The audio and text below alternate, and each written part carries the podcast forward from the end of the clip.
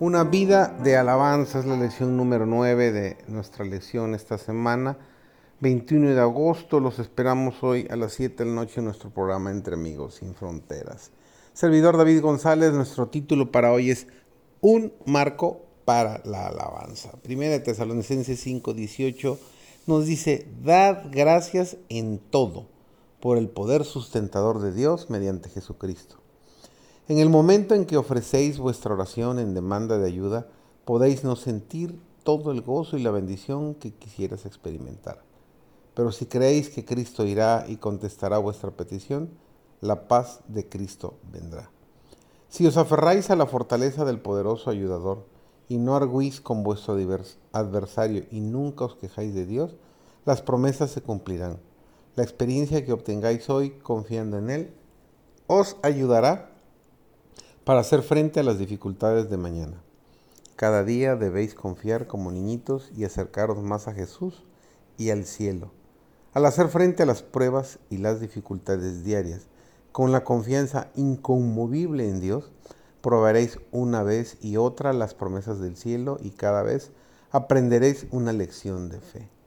Así obtendréis fortaleza para resistir la tentación y cuando os vengan las pruebas más duras estaréis en condiciones de soportarla. Vuestra gentileza sea conocida de todos los hombres. El Señor está muy cerca. Por nada estéis afanosos, sino sean conocidas vuestras peticiones delante de Dios en toda oración y ruego.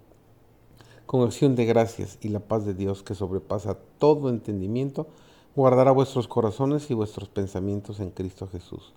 Tened fe en Dios, sin importar cuán tempestuosos sean los tiempos, Ved a Jesús, el autor y consumador de nuestra fe. Seréis completos en Él. Permaneced en las veredas antiguas sin importar quién se vuelva.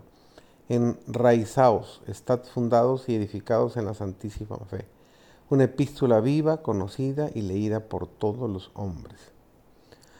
A finales de 1891, Elena de White viajó a Australia para ayudar a fortalecer la obra recién establecida en ese país. Permaneció allí nueve años. Poco después de llegar fue afectada por una prolongada y dolorosa enfermedad. Los siguientes párrafos revelan su fortaleza en esta aflicción. Nótese las lecciones que aprendió en esta experiencia. En las prolongadas y tediosas horas de la noche. Cuando no me viene el sueño, he dedicado mucho tiempo a la oración. Y cuando cada nervio parecía gritar de dolor, cuando en el momento en que pensaba en mí misma,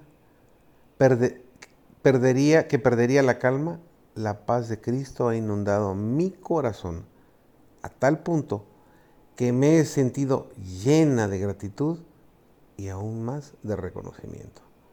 Sé que Jesús me ama y yo amo a Jesús. Durante algunas noches he dormido tan solo tres horas. Unas pocas noches cuatro horas y la mayor parte del tiempo solamente dos horas. Y sin embargo, en estas prolongadas noches australianas, en las tinieblas, todo parece estar iluminado a mi alrededor y gozo de una dulce comunión con mi Dios. Qué verdadero y hermoso mensaje ojalá nosotros podamos tener la misma experiencia que nuestra querida hermana Juay. Bendecido día para todos.